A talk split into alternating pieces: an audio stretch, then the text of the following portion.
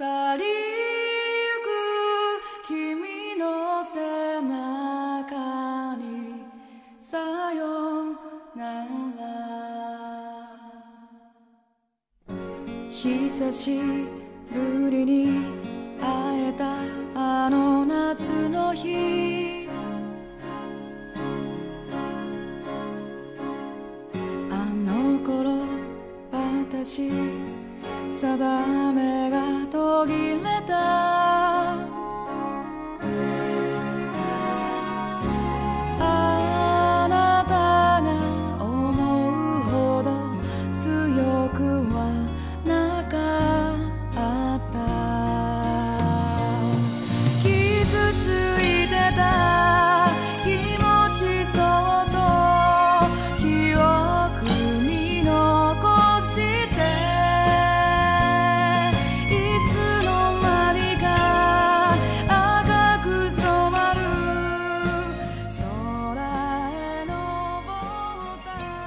大家好，欢迎来到抓马调频，我是米勒。红楼，我是老纪，哎，郑先生，我们抓马调频已经在全网各大音频平台同步上线，欢迎您订阅、关注、留言、点赞、转发、打赏。同时，我们的听友群也已经建立了，呃，欢迎您加入到我们的听友群，跟我们的聊天打屁。呃，我们的听友群是抓马的全拼，呃，FM 啊，请您记住啊，抓马的全拼 FM。呃，今天呢，我们呃算是恐怖放映史吧，对吧？呃，讲一讲这个日本的啊非常有名的这么一部剧《耳袋怪谈》。呃，《耳袋怪谈》呢，讲的就是我的理解啊，就是一堆比较悬疑、惊悚，呃，在我在我看来比较有趣的小故事啊，有的没头没尾吧，是吧？对，有的就是你你逻辑上也说不通，你也不知道它没有逻辑，这它是干嘛的啊？这这它的意义何在？就这么一个东西。但是呢哎，但是就是这种东西呢，十分吸引人，它跟生活很贴切，让你看完之后吧，不停的去想，民间小故事，呃，然后你这种恐怖啊，就融入到这个生活细节当中，呃，你看到你生活细节的，比如说浴室啊、卫生间呐、马桶啊，你就就会想到它。忍不住的想。这不就古代的《聊斋》吗？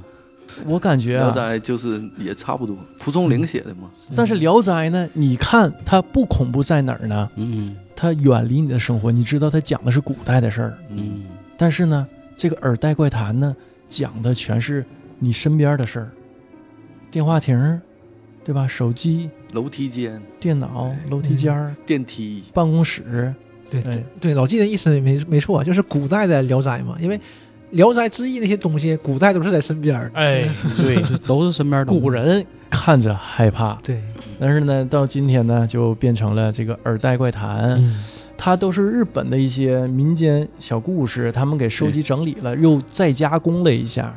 耳袋呢，它那个字面上意思啊就是把听到怪异诡异的小故事，哎，好好的放进袋子里收藏起来。啊，这么个袋子耳袋叫字面的意思，就是这个意思。不是耳兜哈，真是跟《聊斋》差不多，《聊斋》不也是蒲松龄收集的这些对民间传说，把这些广为流传的故事给整一起。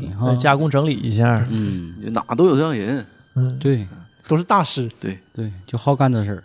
呃，最早那个我们今天聊这个《怪谈新尔代》呀，是一部小说，由那个木原浩胜嗯和这个中山四郎，呃，两位大作家啊，共同收集的民间故事改编而成的这个《怪谈新尔代》，是一本小说。嗯，后来呢，真是《聊斋》啊。嗯，对，后来呢，由这个 TBS 改编成各种啊电影、电视剧、TV 版呐、剧场版呐这种传播途径很便利的形式，啊，从此呢就一发不可收拾。完了，在全球无数小朋友这个心里呀、这个留下了不可磨灭的印记。哎，心理阴影儿。因为大了也我们那时候看耳袋的时候都是高中的时候嘛，嗯，无数经典的小镜头，看完之后都不敢回家嘛。就专门吓唬小朋友，回家了也害怕。对。嗯，都家里东西，就是因为不敢回家，就在这儿嘛，回家害怕嘛。是楼梯间儿、电梯间儿，那马桶水槽，所以是只好在操场上游荡。嗯。那早期耳袋是九十九个小故事嘛，最其实最早最早的耳袋吧，不是他俩写的，嗯。最早的耳袋呢是距今两百多年前，哇塞，有一个呃日本的高官叫根岸正卫，哎，他写的耳代故事。这个人呢，当官同时呢，闲着没事儿，他喜欢收集民间的小故事啊，啊、他到日本的民间各个地方收集了无数的这个奇闻怪事儿，呃，所涉猎的范围呢也很广。日本比较典型的什么鬼呀、幽灵啊、怪呀、天狗啊、河童啊，嗯这些日本民间的小故事啊，在他收集以后，呃，由他个人经过一系列加工，最后写了一本书，叫《耳袋》。那就是日本的蒲松龄，哎，，对，真吧？是这样。嗯，就日本那个年代蒲松龄嘛，嗯。其实他是一七几几年，跟清朝的蒲松龄其实差不多，嗯、他他俩其实差不多。这个总共有十卷，每一卷呢是一百个故事，哎，一千个故事，啊？一千个，故事。我去，但其实呢，这个根岸先生本人呢，他比较有个性啊，他无意将这些故事公开。啊，这就是收集这种兴趣。对他留着自己看，对，后来呀、在他亲戚偶然的机会下啊，他看到他写的这些书啊，故事内容非常的精彩。于是啊，在一七九八年开始，哎，他的亲戚获得这个根岸先生本人的同意啊，耳代故事开始正式的流向民间，哎，出版了。就不过就是因为他这个故事啊深受大家喜爱，于是大家不停的这个转抄。就最初那个手本手稿啊，现在已经遗失掉了。时间太长了，哎，对，只留下一些就转抄的这个版本，这是最早的耳带留下来的故事。现在呢，就你要你想谈到耳带的话，你又不得不说日本的另一个民间传说，叫白物语。嗯，这个也很有名儿，这个啥意思呢？就是这白物语呢，相传啊，如果一群人在一起听故事，听到一百个故事的时候，哎，就会有灵异事件的发生。这就是日本民间的一个词，叫百物语。那我们难道今天要听一百个故事？你准备那么多了吗？今天有那个一千个故事，一千零一夜，这得飞好几回呀，今晚上。而且这个传说呀，也由来已久。在江户时代呀，就有传说啊，有有很多人呢尝试过这个百物语的游戏。嗯那个说在游戏之前呢，这些参加者啊，一律身着青衣，哎，齐聚在一间暗室里边啊。这是一个小的这个民间传说啊，不知青道真假衣。是啥衣？青衣就是背心裤衩啊？不就青色的青色不是重量，啊，我和穿穿内衣。那就光膀子丁字裤，那是最轻的衣。你就是穿穿秋衣秋裤呗，不是那意思啊。穿薄点儿。就齐聚一间暗室啊，嗯，隔壁的房间呢，用用就蓝纸给它隔上，然后里边点上行灯，哎，一百盏就一百只行灯，并排的排列在一起啊。这个行灯旁边呢，一个小木桌上摆上一面镜子啊，每个人轮流讲一个故事。讲完之后呢，离开自己座位，摸黑儿啊走到隔壁点着行灯的房间里吧，把一只灯芯吹灭。哎，紧接着就是从镜子呢照一下自己的脸，回到原来的暗室。讲个故事，吹盏灯，对一，共一百个故事，开眼镜子全灭了。自己脸上有没有变化？哎，然后这个镜子脸上有没有变化就不知道，但是它这个是一个流程，嗯，你必须得照一啊下镜子看一下自己脸，然后这个人呢，哎，就回来换下一个人继续讲故事，直到讲到第九十九个怪谈之后，剩下最后一胆，然后让他继续点着，大家就围坐在一起，等待黎明，啊，最后就讲九十九个故事，啊，不讲到一百个，哎，不讲到一百个，你讲到一百个，那不就探灵了吗？嗯就跟笔仙儿似的。哎，原来我还在，哎呀，好像是天涯论坛上啊有这么一个说见鬼的几种方法，其中之一说，在一间没有光线的密闭的房间，每个人它是一个正方形的一个房间，每个人四个人啊，每个人站在房间的一个角落，然后由一个人先顺着墙沿走，顺时针拍另外一个人肩膀。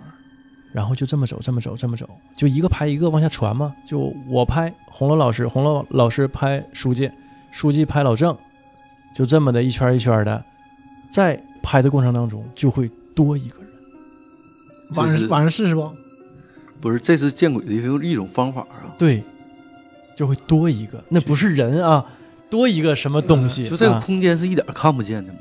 对，这得够黑呗，就是没有窗户就可以了。你把窗户给封上。啊，对，也可以啊，拿后帘后帘儿啊，晚上后帘一拉，什么也看不见。像打垒球似的，一人一个角，完事你你怎么能辨别它辨别它多一个人儿啊？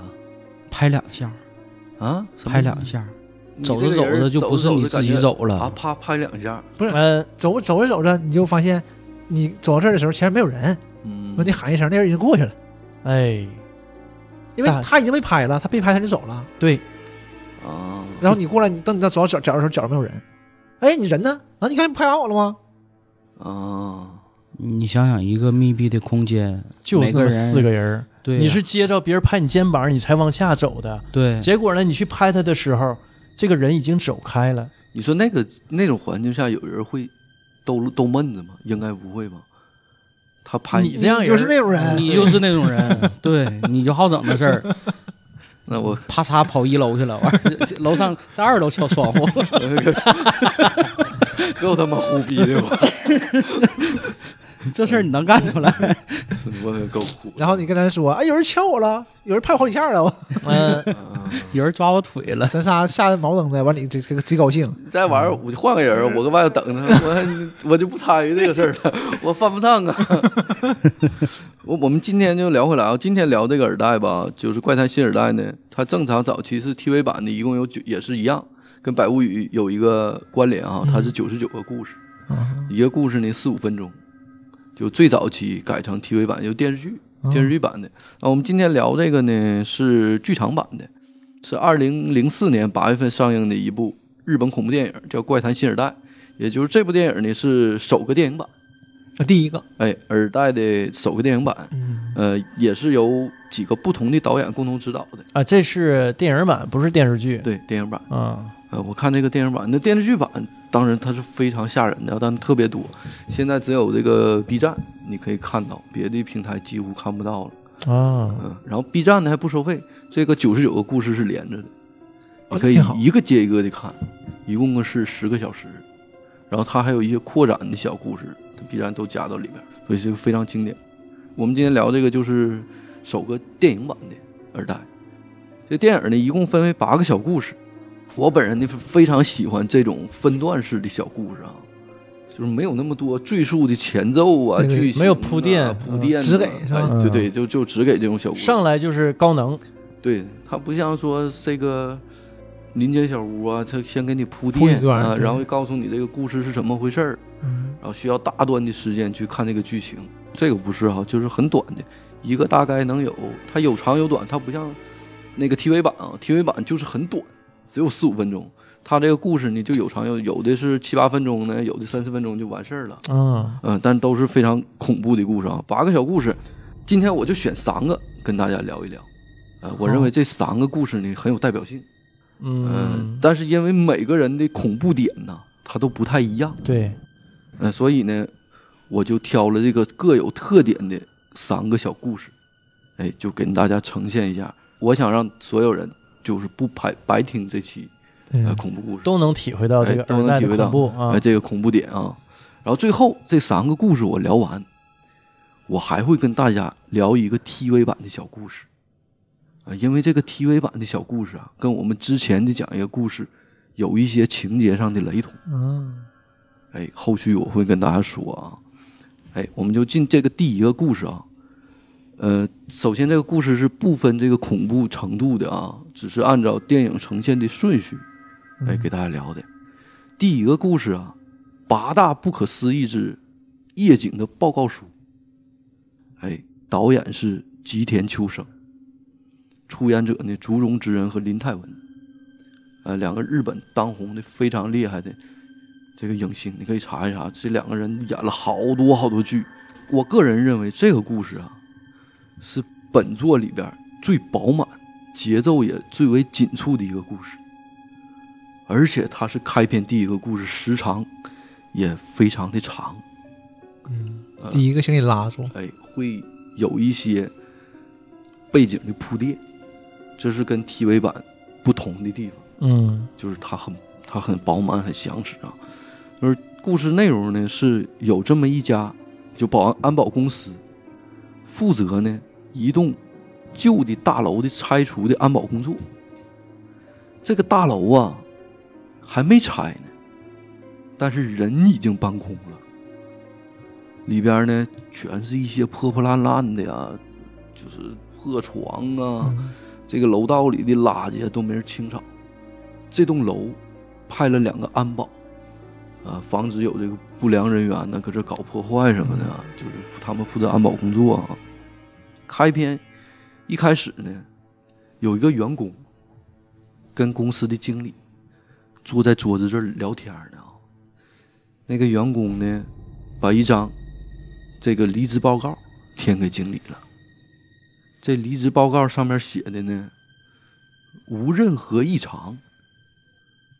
然后经理就问他说：“没有什么问题，你为什么要离职呢？”嗯，这个时候呢，镜头一切，看不着这个员工的头，只能看到下半身。嗯他下半身呢，腿也抖，手也嘚瑟就很害怕。啊，不停的嘚瑟。哎，这这点就特别吓人，我就合计他这到底怎么回事呢？没表示他说啥了。镜头一转，哎，来到这个大厦里边。晚上值夜的时候，这哥们呢，拎个手电筒，就在这个大楼里啊执行安保工作呢。他们是两三个小时一巡检，然后他就走到这个 这个黑暗的这个大楼里，全是破破烂烂垃圾呀，什么什么废的这个装修材料什么的。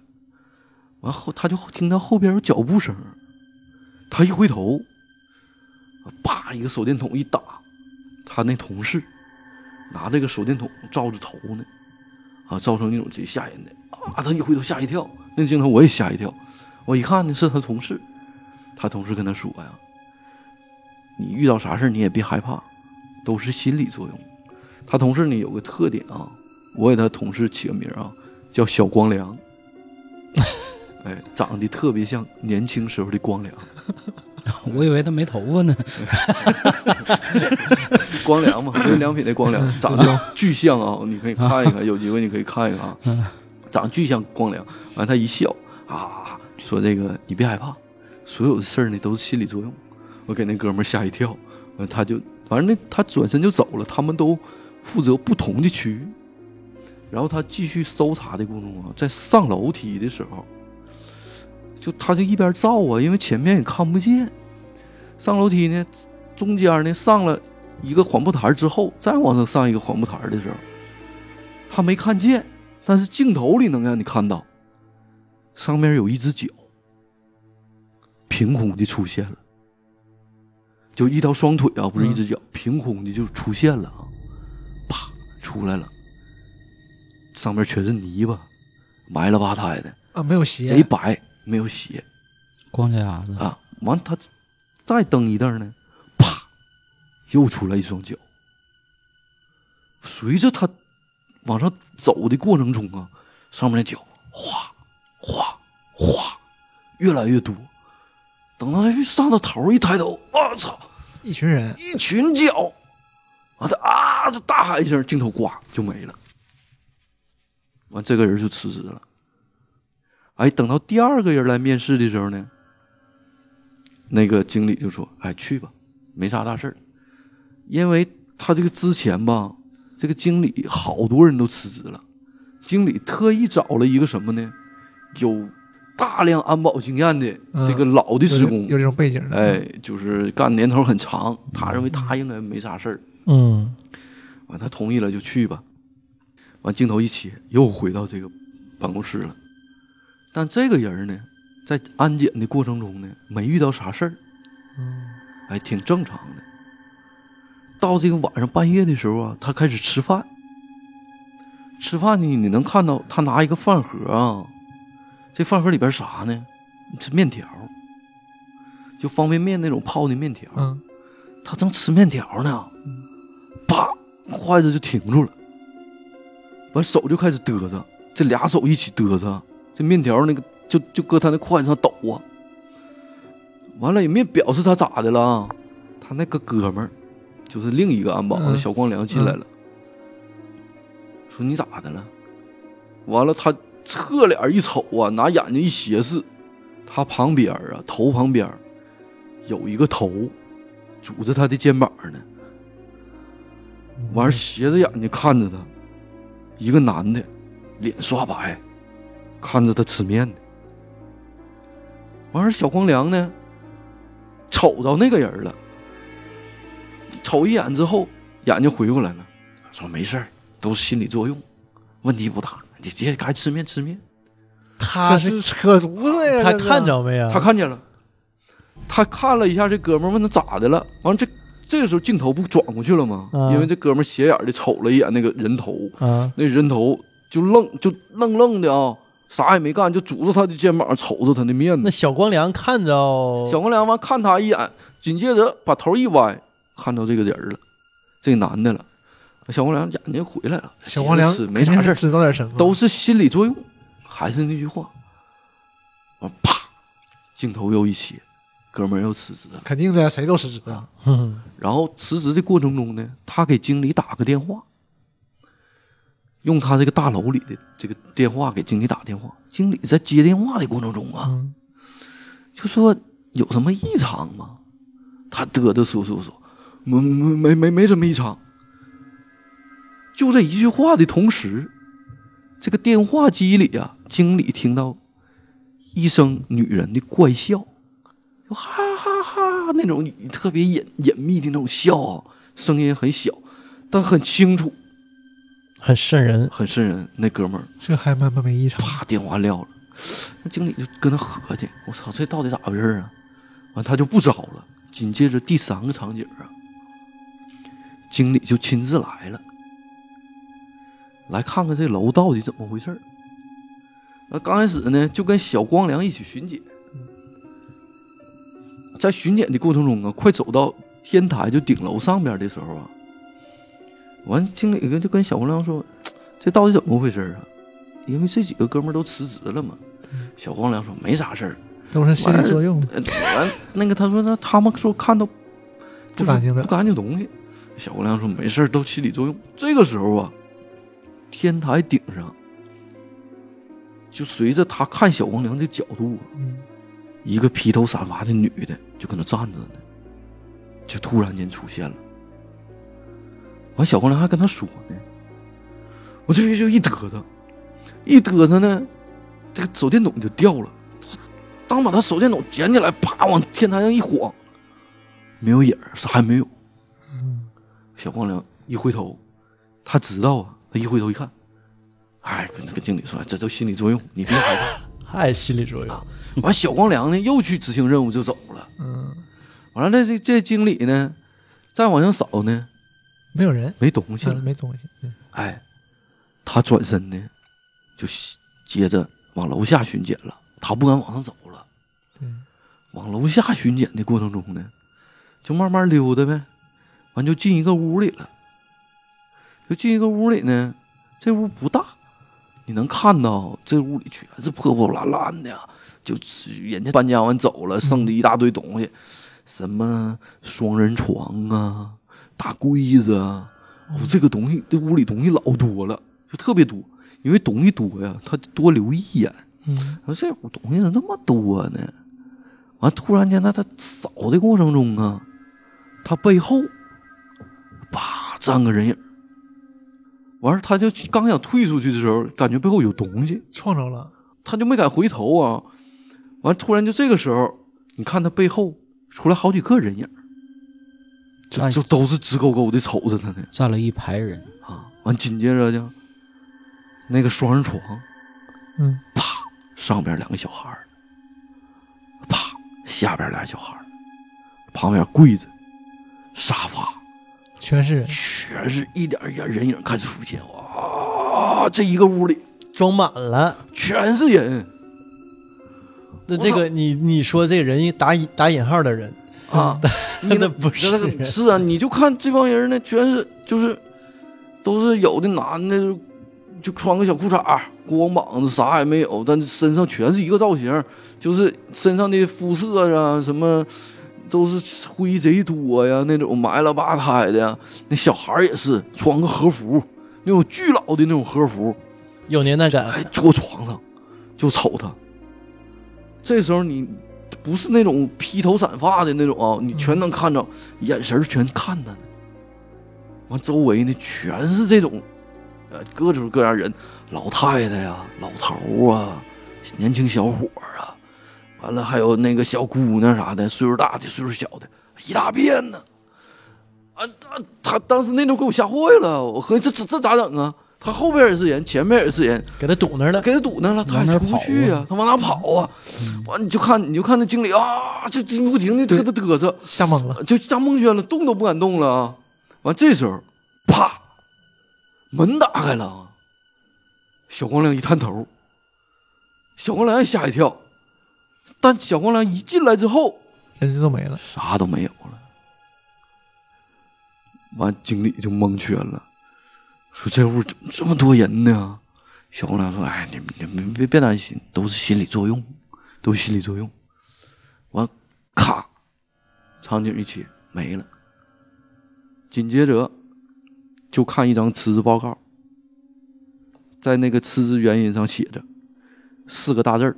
未见异常，紧接着底下有一排一小排字儿，但见到若干男男女女，就是这个经理辞报告。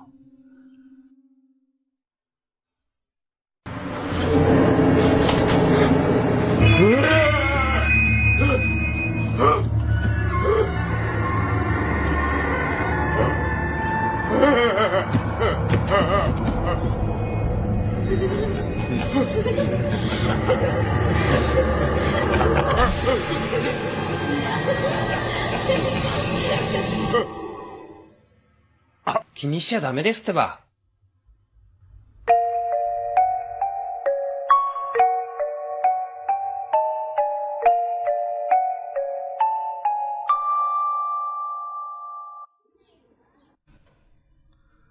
完，这个故事呢还没完事儿。 按理说耳带啪到这就应该结束了啊，TV 版的。有一天啊，天大亮的时候，白天，那经理啊坐在那儿填求职报告呢。完了呢，搁远走个人儿，你就看到经理的背影啊。完了，这人过来呢，跟经理打招呼：“哎，经理，你搁干啥呢？”经理一回头，小光良。没好事小光良搁那溜达呢。嗯，哎，说经理，我挺长时间没看着你，干啥去了？完，经理说：“哎呀，我跟那个单位啊辞职了，已经。完，最近呢，我这正在找工作呢。完，就那个小光良说：‘你干的好好的，你干这么高职位，你因为啥辞职啊？’哎，完，经理就诉苦呗，说我这这挺多事儿啊，我跟你也说不明白，你也不理解。那小光良肯定不理解。”我说你这我现在就找工作呢，我劝你呀，也别搁那个地方常待。嗯，完小光良就说：“哎，没事没事都心理作用。”完小光良转身就走了，跟经理打声招呼，说：“说日本人都挺客气，说那个啊，祝你一那个事业飞黄腾达啥的。”嗯，哎，转身一走，啪，两个手从他肩膀上反着抱过来了，啪，又出两个手。搁他腰上搂住，刷白的手，没有衣服，就这么搂着他。这个时候，小光良往前走的时候，能明显感觉到小光良步履有点蹒跚了，身体开始发沉，啊，慢慢的走了，摇晃肩膀，有点走不动了。我经理哇吓一跳啊，我吓一跳，说啥就喊了，就叫了一声。我这个声呢，给小光良给震着了。小光良一回头，我操，他看着手了呀！他知道经理怎么为因为啥呀叫唤。小光良一回头，哎，你别害怕，心理作用，心理作用。转身呢，继续步履蹒跚的往前走。啊，这个时候呢，咕，耳带那个声叭一堆巴掌拍这个黑幕上了，怪谈希尔代。这个故事就结束了。我操，啊，它是一个故事节奏很紧凑、剧情极其详实的一个故事。早期 TV 版的也有这种，一般就是一个女的，就也有这种不相信有鬼怪存在这种。那他都看见了，哎，对呀、他们只认为只是心理作用，或者认为我们之间可以共处，你对我没有害处。对，就是骗自己嘛。哎，其实然后有这个女的呀，或者老太太，我见过最多的耳带 TV 版的就是一个老太太抱着这个人，然后别人不相信的人呢跟她说话，啊。然后她一走的时候，那老太太脸慢慢慢慢慢慢浮上来，一个老太太啊阴邪的笑啊哈哈，完事儿啪一堆耳带，这是 TV 版的故事，你也可以看到。啊，这个也是跟 TV 版的故事很相像很很经典的这种故事。很经典的这种日本的二代故事啊，这是第一个，我认为是最详实、这个最丰富，但它不是最吓人的一个故事。我认为，我认为啊，这三个故事里边，第二个故事最吓人的。哎，咱咱大家聊一聊，别这么紧张。你个老记，你得笑一笑啊！你长这我我真的老对我是越来越冷，本来天儿就冷，后背把手你这个，你这个，你还是多多练习练习。你帽子帽子 摘了，冷啊冷，没到冬天十月份，你冷毛啊你！最冷的日子没有暖气，对呀、完事儿讲这个本来就冷，然后我们这期还配了乐，哎呦我 越听感觉身子越沉，听得我我没事儿，都是心理作用，都是心理作用。这个故事吧，主要是剧情非常有意思啊，但是它其实我感觉不是最吓人的，吓人几个地方就是突然出现的那种镜头很吓人啊，但你不要去想啊，你想就完蛋操，对，就你也你回家不？对你晚上一个人不？你我是你走楼梯不？你走电梯不？电梯里一个人，你说吓人不吓人？啊，你晚上走夜路不？感觉身上不舒服，我也沉，怎么整？我最近呢，这个脖子很疼，你别提了，我前天啊，忽然间下午两点多，忽然间就像落枕了似的，特别突然，我就往左转不过来了。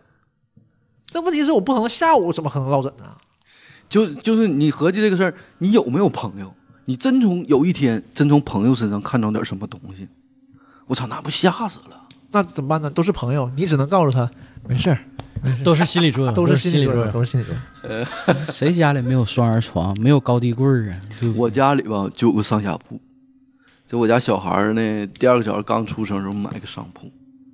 嗯，我从看完这个，我就一我半夜起夜的时候，一因为我半夜睡觉之前喝牛奶嘛，老起夜，一起夜之前我就看一瞅一眼上铺，我就老担心上铺坐人啊，现在上铺没有，人，现在是没有嗯因为上铺那个地方吧，它接近就房顶，嗯，对你看不见他那个檐儿下面是吧？光打不下对来。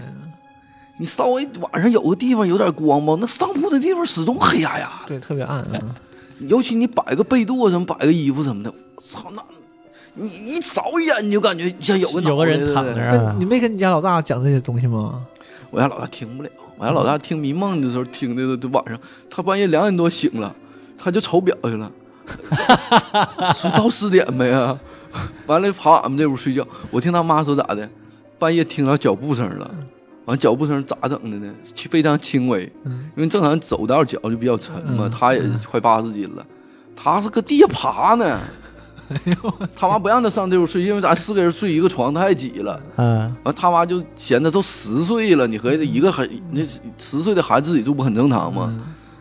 他这一看这恐怖电影或者听恐怖故事啥的，他就爬爬这屋来。以前都用走的，现在走的老叫他妈听，他妈睡觉听，睡觉轻。完了，他就用爬的，爬到这屋啊，还叫他妈听了。半夜爬爬他妈床上，更害怕呀！挺吓人的。我根本不知道怎么回事儿，因为我有一天晚上，我一睁眼睛睡觉的时候，一睁眼睛半夜醒着，我看一个黑影跟站着呢，完事儿我就吓一跳啊！当时我吓懵了，我后来我就合计，我看看怎么回事儿吧，那黑影慢慢往前挪，你家里人都这么玩儿，半夜老大老大下生去是后来我问他，我说你咋？因为我一醒了，我脚底下有东西，我就问他，我说你咋又上这屋睡了？他说我怕半夜四点多的时候做梦。四点多，哎，小孩讲下一个吧。来吧，第二个故事啊，嗯，这个更吓人呗。哎，这个更吓人哎呀啊！，缓解缓解好多了。这个第二个故事啊，叫八大不可思议之视线。呃，那个电视那个视啊，视线那个视线啊，导演呢叫丰岛，松岛枫，呃 就就就不说导演演员了。这个演员我说一下啊，这这这正经片儿吧？不是因为不是因因为不认字儿，所以把导演耽误了。好像叫 这是真的是个恐怖故事吗？这是不是龟啊？两个土那个加一起那个，两个土龟呀，就上面一个土，下面一个土。呃，就丰岛龟介这个演员呢，丰岛老师，嗯，丰岛丰岛龟介，你老季心里老合计呢。是 转到那儿去了。松岛老师的风采，你这都那个暴露年龄了，你都不知道吗？你这个这个演员呢叫枯北真希，特别漂亮啊，老漂亮的一个日本演员，也非常有名，你可以看一下，就特别特别漂亮一个演员啊。我认为这个故事呢是最吓人的啊，这个故事你也不能想，你越想越他妈害怕。嗯，这个故事完我我之前看一遍之后呢，我又看了连看两遍，啊，这故事确实有意思啊。他讲啥呢？就片头刚进来的时候啊，在一个学校，一个学校啊，高三女同学毕业，一个女校啊，完了这帮女同学呢都有个习惯啊，拍这个毕业视频，说我十年后想干啥呀？想当演员呐，嗯想当设计师啊，想当教师啊，说希望我未来有一个好的前途啊，就这么事儿，拍这种十年之后的这种录影带。完了，你看正常的拍完啊，大家都很欢乐。有一个特别特别孤僻的小女孩啊，在学校得不到认同的一个小女孩啊，她咋拍呢？她到地下室的楼梯间里去拍了。上边一个大楼梯下来之后呢，他把那个摄像机呀、立到墙边了。嗯，他搁楼梯后边拍。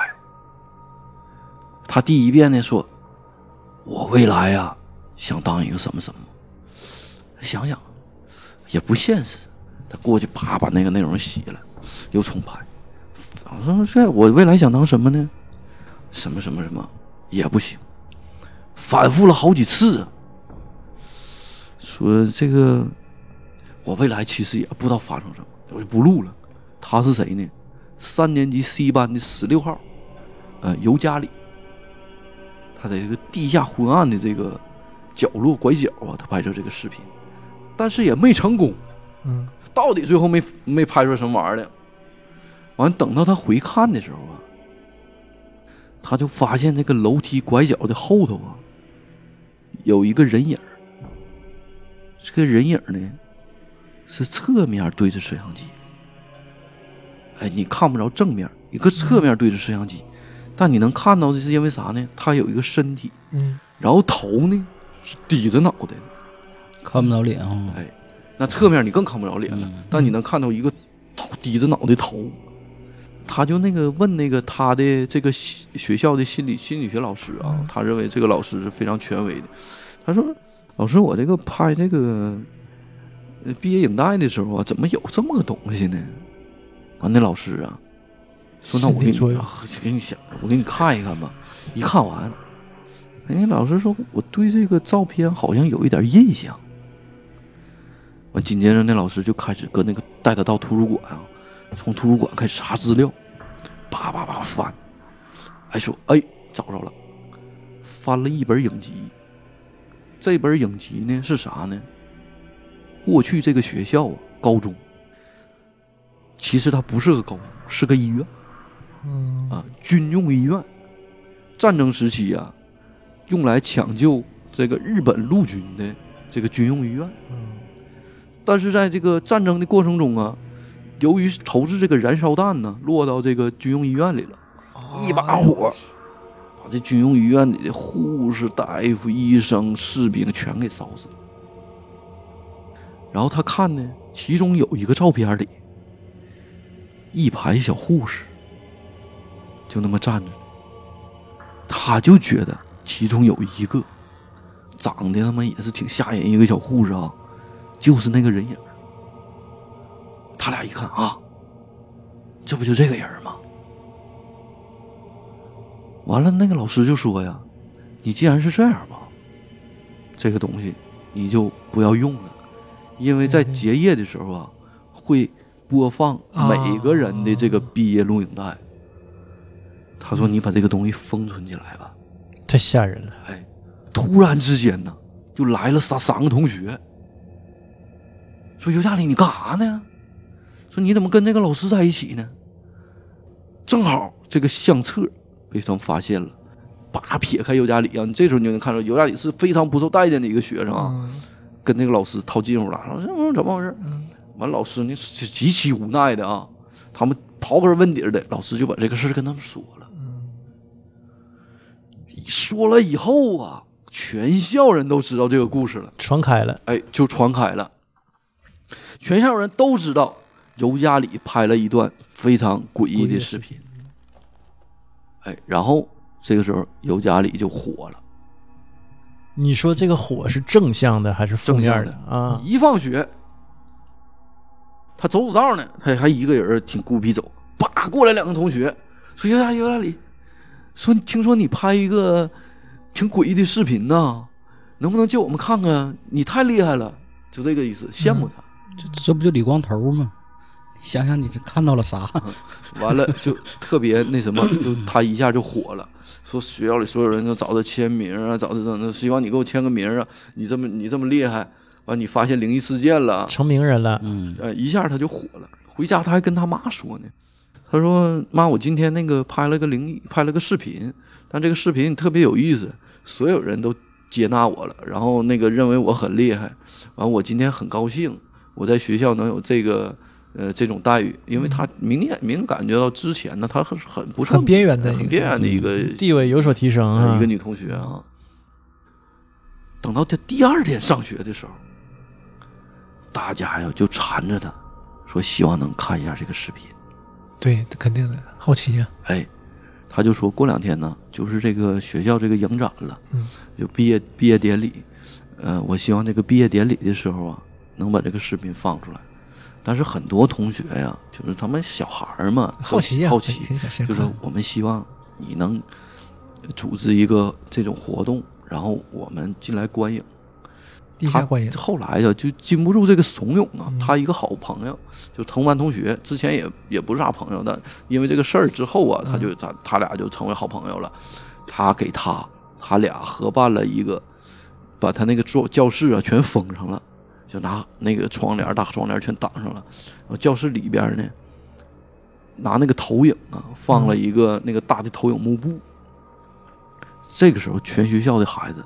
就同学陆陆续续来看的这个电影，他就跟门口坐着，然后进去一个呢，看看电影啊，就啊一声大喊一声，就跑出来了，就跟尤加里就说太吓人了，太吓人了，说完就跑了，完你能看到又来俩，看完之后还是这种造型，啊太吓人了，太吓人了，就跑了。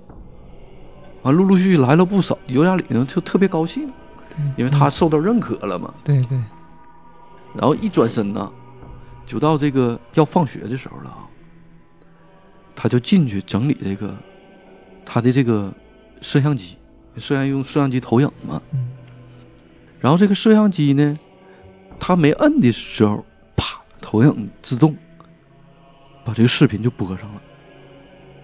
然后你看尤加里在那说话呢，说我未来呀、想当什么什么，十年之后想当什么，就挺挺挺凄凉的啊，这个挺挺挺惨一个视频，他也不知道要干啥，翻来覆去翻来覆去的，他给这个摄像机关了。嗯然后这时候呢，他关呢，发现这个摄像机怎么关不了了？关不了的过程中呢，那个影片还在放。嗯，随着他关闭这个摄像机的同时呢，影片第二遍又来了。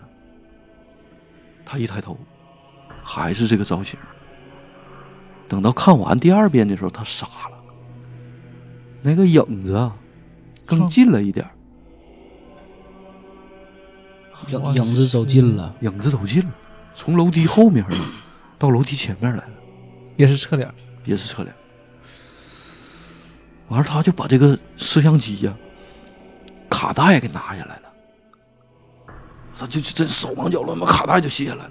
卡带卸下来也没用啊，影片还在播，第三遍还播呢。啊，可是什么时候玩意儿我不知道干啥。等到第三遍完事儿时候啊，那人儿更近一点了。完就不停的播，这时候尤加里就傻了啊，他就敲那摄像机呀，哇关呐，咋的也不好使。赶紧跑啊！第四遍的时候啊，完事儿时候，那人儿就快接近屏幕了啊，就想拿着摄像机往外跑啊。然后这个时候，这画面就很快啊。他哇，那个时候他完事儿之后，啪，画面静止了。他往里一看，啥也没有，啥也没有。这 啥劲儿？哎呦我操！吐口气儿，我这可算完事儿了。他也不知道怎么回事。这个时候，啪，镜头里一个女的，就是那个女护死的那个女护士，戴个护士帽，瞪个大眼睛，低个脑袋瞪着他，说：“我也不知道未来要干什么。”不是人声，就我就是日语，就是我不知道未来要干什么。最后重复一句那个尤加里说那话，就盯着他，那头巨大，能看到身子，他那个手啊板的特别板啊，放在这个裤线两侧。我操，给有点吓疯了。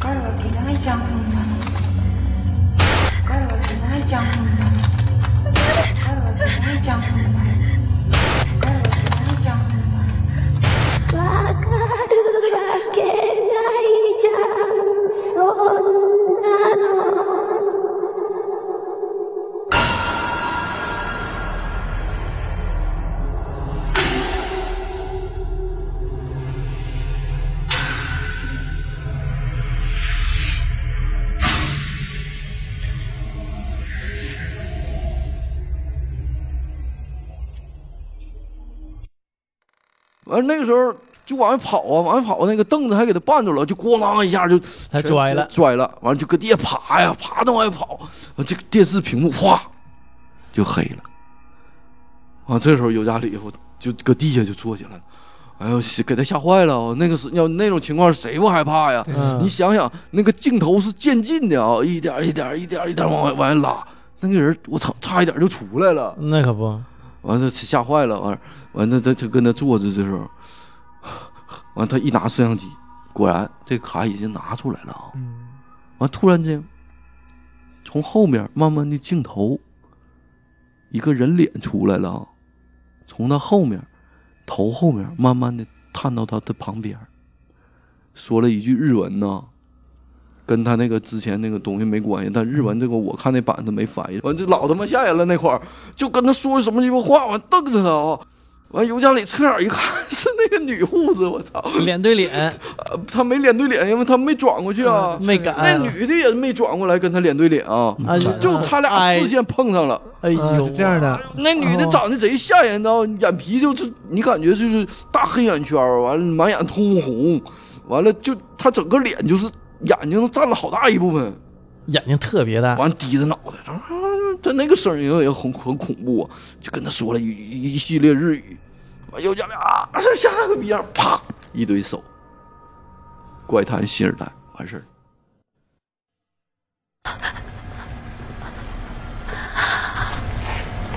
ずっと見ていて あげる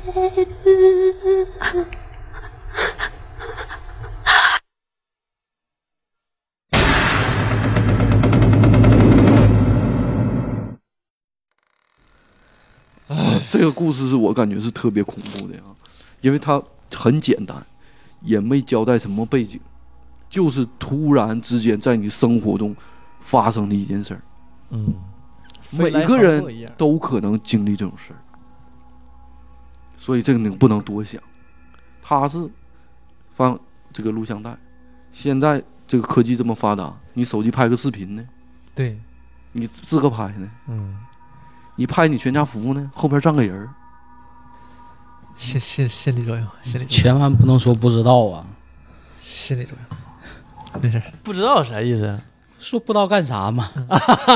这么个不知道。那一样啊，你说我想当个护士，那你更完了，啊？过来俩，嗯，护士咋了？护士，护士就这样，护士。我，这这这个 这就现在听这个是不是？是吓人啊！这我觉得是这个是最吓人的一个故事。这个这个剧集里边一共八个故事。哎，我觉得就是那种没头没尾的东西啊，是最吓人的。对对呀，他有啥头也有啥尾，没有什么太多故事性，他就讲这个鬼。我就跟你讲，有有这个世界上有鬼，这个鬼什么样的，在哪在哪出现的哎，就这种。哎呦，嗯可，能今天也是真了。嗯，你有没有想小便的感觉？我都要拉了，我去。突然间遇到鬼，也没头尾没尾，嗯也没有什么逻辑说他因为啥事儿，就是遇到鬼了。他就告诉你这个世界是有鬼的。嗯，嗯，这非常有意思啊！我紧接着跟第三讲第三个故事啊，这个故事呢也不吓人，完事儿呢也不恐怖，也不惊悚，但这个故事呢是一个极其极其温情的故事。耳代怪谈，哎，你想象不到有这种故事啊！第三个故事，八大不可思议事件之九雄，这是一个男的人名。啊，哎，哎，导演是平野俊一，出演是乌丸节子，就两个人啊，其中一个人是戏份很足的乌丸节子。这个故事你整体看下来没有什么恐怖的感觉啊，但就是有一种很温情的感觉啊，你会被他触动啊。我给大家讲一讲啊，刚开始就一个当妈的，哎，就准备饭菜啊，他嘴里头捣鼓事儿，就跟他儿子说呀，就你感觉他儿子搁身边呢，说，哎呀，九雄啊，要吃饭了。你今天想吃点啥呀？我给你做了什么什么呀？完什么什么紫菜汤啊，什么乱糟的，就跟他说一遍。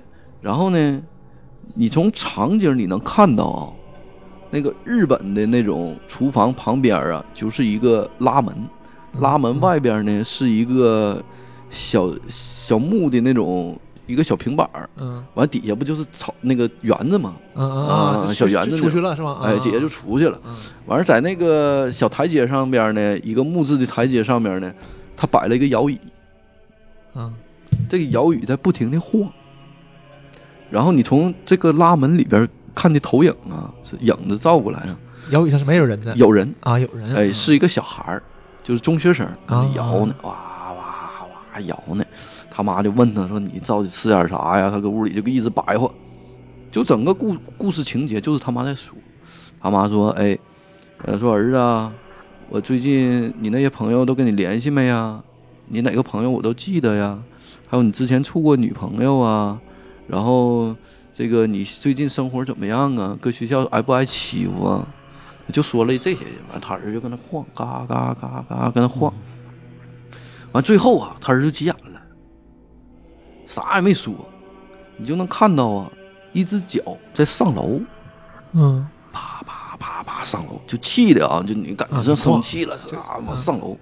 哎，这个上楼很奇怪啊，这个上楼的过程中啊，他走的时候，哗啦哗啦哗啦哗啦往下淌水，啊这个楼梯间呐全是水呀。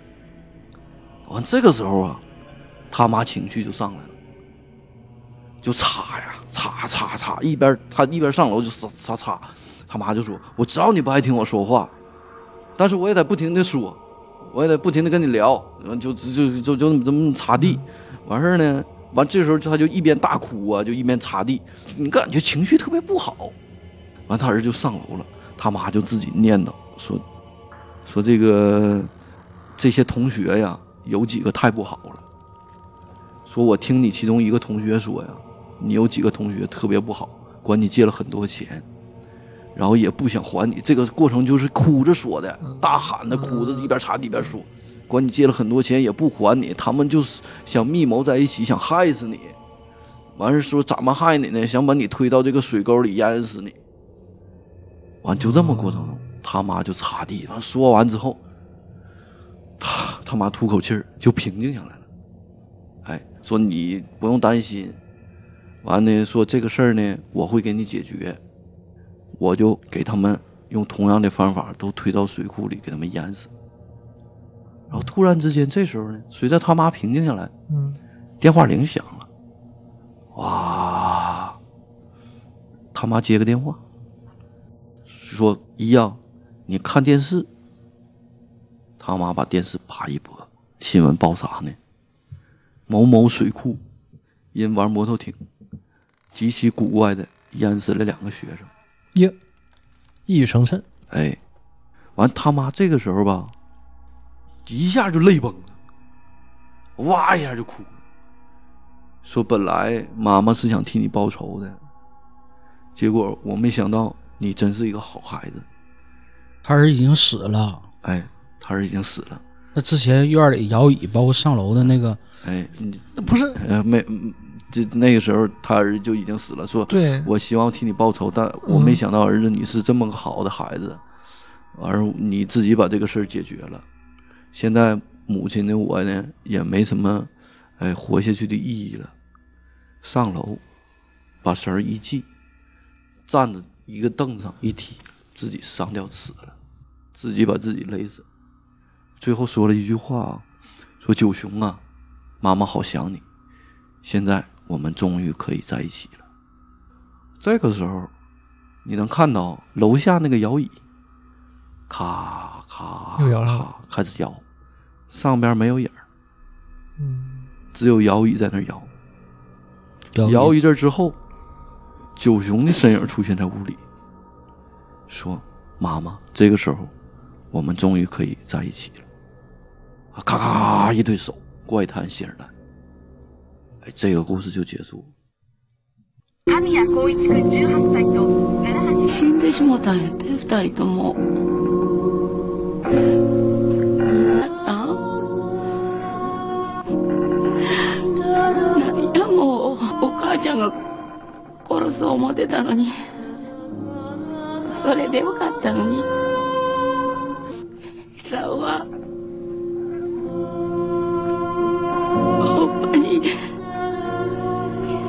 しい子やねけ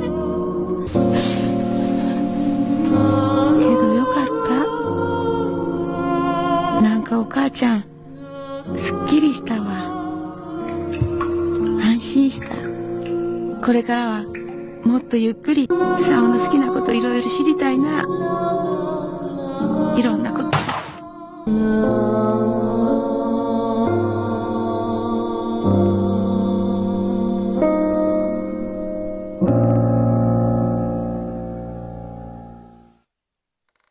比较短嗯，他其实不短，因为他妈都在一直说话，说了好长时间。啊，就铺垫的长。对，铺垫的很长，就你能感觉到刚开始你是莫名其妙的一件事儿，因为它是最后一个故事，我就一直在想它吓人点在哪儿，我好做好心理准备啊，嗯，我不不被不不被吓到啊，嗯。就是或者说有诡异的事儿，你就稍微闭点眼睛，说是嗯微睁你也害眯怕呀点眼睛啊，我也害怕呀。他这种应该是更像那种就是传说那种恶有恶报，对吧？你刚开始可能就是一个母亲在家跟孩子日常的这么一个场景，收拾屋做饭，啊母母子之间聊天然后呢，随着剧情的深入带出来啊，这孩子被朋友给害死了，对，然后他自己去报仇了，对，我还我还想，我以为他妈去的，我说怎么他妈没去呢？那边怎么就已经死了？他那电话谁给打的呀？电话是他妈一个朋友啊，那是那朋友做的，看到电视了，不，他妈他朋友看到电视了，告诉他妈是他儿子做的事儿，给他俩同学杀死了。啊啊啊，他妈本来想替他报仇来的，其实那个时候他妈念叨的时候，他儿子已经死了，已经死了，肯定是已经死过死了。啊，已经要不然他上楼梯怎么有哗哗水淌下来对？对，他是从水库淹死的嘛，身上带着水。是身上带水。那，边都是水鬼，都是这样的，就是水鬼以鬼形象出现，他也是这种很有一滩水，嗯，一个照片，母子那照片，俩人依偎在一起。就影片最后一个镜头打到照片上了，这是母亲哎。爱。母爱的伟大。嗯，这这个故事是特别温情的啊。最后我就赠送大家一个故事啊，TV 版呢九十九个故事其中一个啊，因为我们上期讲迷梦的时候啊，就有的听友回复啊说作者是抄袭这个《午夜凶铃》，但是你听这个故事呢，会不会跟我们之前讲迷梦呢也有一点像？哎，这个故事呢，我就简单跟大家讲一讲啊。就一个男的呀，在半夜的某一个时间醒了，啪坐起来了。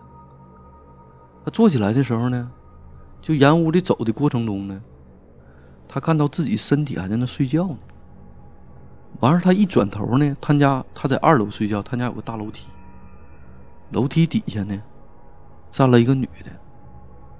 那个女的啊，就 TV 版嘛，就是好好早以前呢，你能看到，比较模糊啊，你看不了太清楚，但头发披着，一个挺漂亮一个年轻小女孩他，手里拿把刀，就搁这楼梯间的最底下。完了呢，他就不知道咋回事儿啊，他看她自己还在那睡觉呢，然后他看这小姑娘挺害怕，他对自己说呀：“哎呀。”我感觉有不好的事情要发生，啪就醒了，醒了一下就坐起来了。你能看到躺着那个人啪坐起来了，这个时候他醒了，醒了之后一身汗啊。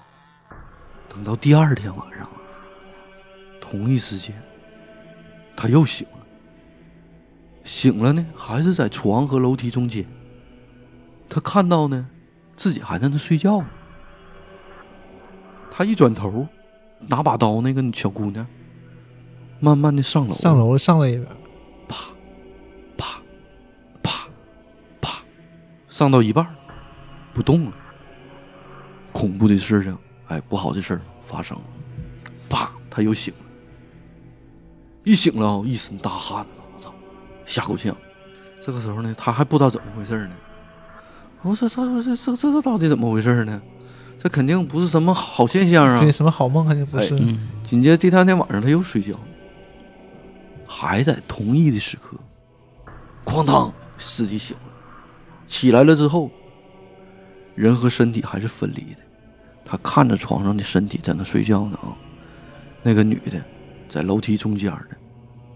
看到他出来以后，那个女的开始上楼，啪啪啪啪。这个时候你还能看到那个女的是一个挺漂亮的小姑小女孩啊。完上楼的过程中呢，走到他的身后，哎，离得越来越近了，就在他身后，在他那个睡觉的那个人的身后呢，实体的身后啊。哎，然后这个时候那女的，咵，跪下了，倒一举就要干他，就已经吓得就动弹不了了，你知道吗？就说这个赶紧醒来，赶紧醒来，这个梦一定要赶紧醒来。啪，醒了。他说完了，下一个梦今天晚上我就得够呛了。嗯，他说我现在怎么办呢？他醒完之后有人拿刀逼没有，没有，就是醒了就是醒，醒了就是啥周围啥也没有。完，他说这个事儿怎么办呢？我一定要找个灵媒师来呀！我今天必须得找。完，他经过多方介绍吧，找了一个中年的女人。中年女人一进屋呢，眉毛就皱起来了，穿的西服挺正式的啊。嗯她不是不像是什么阴阳师什么拿罗盘什么的，她就搁这看呢，看了屋子一圈啊。他说：“这个屋里呀、有有个不干净东西，是一个年轻的小女孩儿，她怨气太重了。完，这个男的就懵了，说：“你说的都对呀、对我看着了啊，就是他就问大师说：“大师，我这咋办呢？”大师就说：“啊，这样，我给你驱一下魔。”大师呢就结印，嗯，啪啪啪啪啪啪说了一大堆日语啊，结印完事儿对着哪个地方嘎嘎就结印施法，咵这一套完事儿之后，大师就说：“没事儿，哎，你放心吧，今天晚上就完事儿了，我已经给他驱走了。”完事儿他就安心睡觉了啊，安心睡觉呢，还是在同一个时间，咵醒了，醒了以后以后呢，还是那个地点啊，他站在那儿，人动不了。他看那身体呢，搁那躺着睡觉呢。啊，他仔细撒嘛周围，找找找小女孩儿，哎，啥也没有。嗯，啊，这个时候他放心了。放心以后，这个人咵就坐起来了，灵魂就回到身体的这个本身了。嗯，他一坐起来以后啊，哎呦，捡条命啊，差点就挂了。嗯，这个情绪就下去了之后，叭一躺，躺下的时候啊，他准备睡觉，躺下的时候睁着眼躺下的，一躺，后边跪着那个女的，拿个刀，哇就出来了。出来之后呢，他躺下一看呢，他就想跑，但他此此就此时此刻他动不了了，看着那个女的，那个女的你能看到挺漂亮，突然之间啊，那女的嘴一张啊，整个脸就特别扭曲啊，完嘴里全是黑牙，哈那种怪笑啊，完拿刀噗挂了。啊，但你没看到什么血啊，没看到什么崩，那会儿给我吓坏了。那我以为这是挺漂亮小姑娘，她反差太大了，这嘴一张里边全是黑牙完一股黑气就啊笑啊，哗，咣，怪谈谢尔代出来了，没头没尾这么一个故事。啊，他就是时间那个跟我们讲那个迷梦也挺像，嗯，他都在同一时间醒来嘛，哎，对，一说到这个迷梦，它都是四个晚上，嗯嗯，就是上次咱们讲迷梦那期节目嘛，就有听友留言说的，就说宁杭一老师啊，他的这个迷梦啊，呃，也是就是呃怎么说呢，借鉴了吧，呃，包括《午夜凶铃》等等日日式的这种恐怖元素嗯啊，是很像的，是吧？这很正常啊。嗯现在这些作品，这种悬疑小说或者恐怖小说，介绍借鉴一些这个内容很正常。你看那些恐怖电影什么，那不都是核心都是那些东西，很正常，对吧？对靠你自己的手法和一些细节、一些改变嘛。对，这个东西是，而且我觉得他做的好的一点是啊，把这个故事啊彻底的本土化了。对，而且嗯很丰满，让你能弄得很明白。呃，完成度很高，这个很重要啊。实际上，呃有些东西啊，比如说，呃，前几年，嗯、咱们看的那个，呃，中国版的《深夜食堂》，嗯。为什么为人诟病？就是它没彻底的本土化，就那么一个东西啊，那么一个餐厅，国内呀你是很难见到的。嗯。啊，这是它夹生，啊，就是就是在这儿，文化不接地气儿，对，你是悬在那儿的，不到这个东西。它是直接拿来就用了，不是说的把它改编，就是说，包括宁浩导演当年的《疯狂的石头》，有很多观众啊、影迷啊都说你这个是借鉴两杆大烟枪，但是不重要了，为什么？它彻底的本土化了。你一看这个故事啊，它就是中国一个小镇发生的事儿，对发生的事儿，嗯。就这么一个故事，所以你说借鉴谁或怎么样，那都不重要了，而且它的完成度是相当之高。但这个故事跟那个《迷梦》有点像，哎所以我对看完之后就感觉这个故事跟《迷梦》有点像，所以我也就给大家讲一讲，就希望这个四个故事吧，都能戳中每个听友的这个恐怖的点，哎，让你说嗯不白听这期节目，不浪费这个时间就可以了，对不对？对，这个耳带还是不错的。但是我吧，听完就想就想看一看，但是我还不是那种能看这玩意儿的人，看完我贼害怕。你你不想看吧？以你的性格，但是听完就感觉挺有意思的，听完挺有意思，挺想看。但是想看吧，还得控制自己，还是不能看这东西。看一看挺有意思，零四剧场版非常经典。哎呀，下回我再讲一期啊，零八剧场版也是非常经典的，这两个剧场版我认为非常经典。行行行你，要讲九十九个故事，那个太长了。嗯但九十九个故事里边有很多吓人的地方，因为它故事多呀，能选出来经典特别多。但是我我讲这个剧场版要，方便你看，然后也方便你听，因为它是就一个电影的时间那么长，嗯，呃，不会让浪费太长时间。嗯，那行，好嘞那这期节目咱就结束吧。好嘞，好好嘞，拜拜。再见拜拜。